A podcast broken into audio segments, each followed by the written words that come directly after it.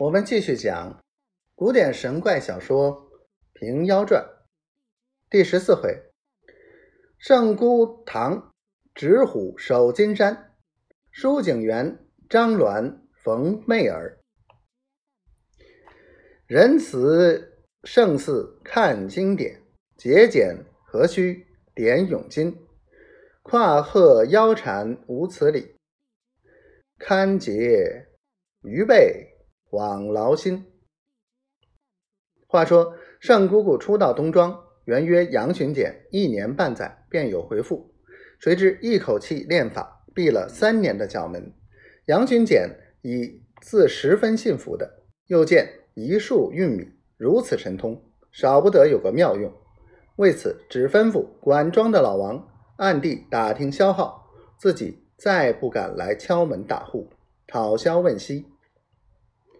忽一日，杨奶奶打开一只衣箱，只见箱内堆着一多子东西。取来看时，原来就是三年前叫老嬷嬷送与盛姑姑那二百两私房银子，原封不动在内。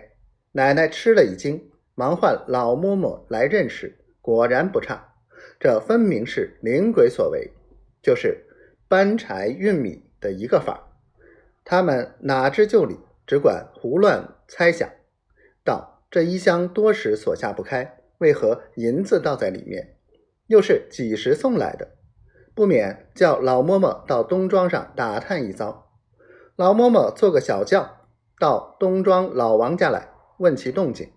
老王道：以前半夜三更，常听得院内大惊小怪、叫唤呼喝之声，如今好几日不闻声响，不知何故。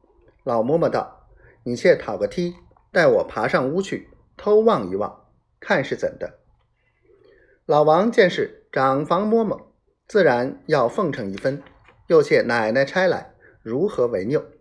慌忙在场厅上去夺个长梯子，弄了半日，弄进屋来，靠在回廊屋檐上。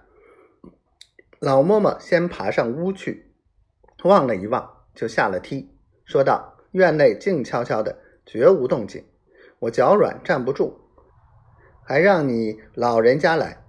老王真个上梯去，梳头而望，并无一人。自爬上屋脊，仔细前后观看，忽然见了明晃晃、黄灿灿的这座金山，心下又惊又喜，吓得踢来，心生一计，瞒着老嬷嬷，只说不现甚的，想是从后门走了。老嬷嬷转身去后。老王一脚见跑到城中，报与家主杨巡检知道。如此这般，想来是老爷洪福特来报喜。杨巡检喝道：“谁叫你去望来？”老王道：“是奶奶差老嬷嬷来，叫小人去逛，不关小人之事。因是好几日院内不闻声响，想不在了，所以小人大胆，不然也不敢。”